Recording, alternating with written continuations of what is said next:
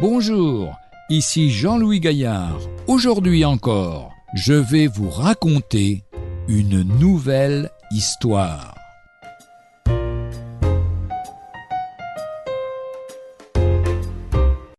Dieu m'a dit. On entend très souvent des chrétiens dire Dieu m'a dit.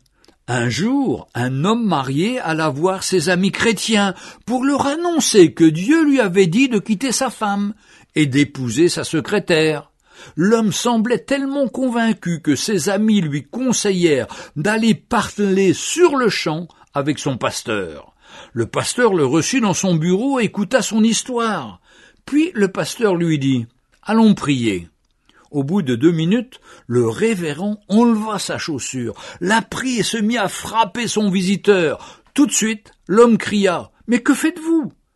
Le pasteur répondit Le Seigneur m'a dit de prendre ma chaussure et de vous frapper. L'autre répondit C'est impossible. Le Seigneur ne peut pas vous avoir dit cela. La réponse du pasteur alors fusa. Et bien de même que le Seigneur n'a pas pu me dire cela, le Seigneur ne vous a pas dit non plus qu'il fallait divorcer et épouser votre secrétaire.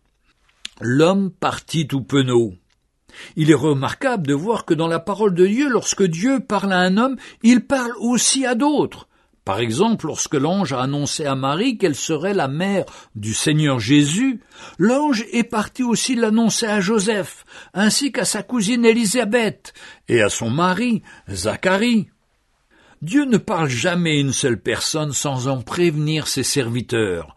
La sécurité des enfants de Dieu est de partager ce que nous croyons venir de Dieu avec nos responsables spirituels pour éviter toute tromperie qui viendrait de nos désirs charnels.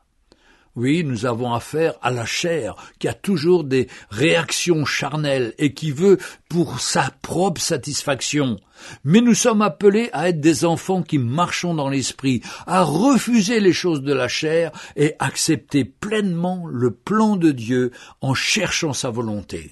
Que le Seigneur vous bénisse et bonne journée. À demain. Retrouvez un jour une histoire sur www.365histoire.com.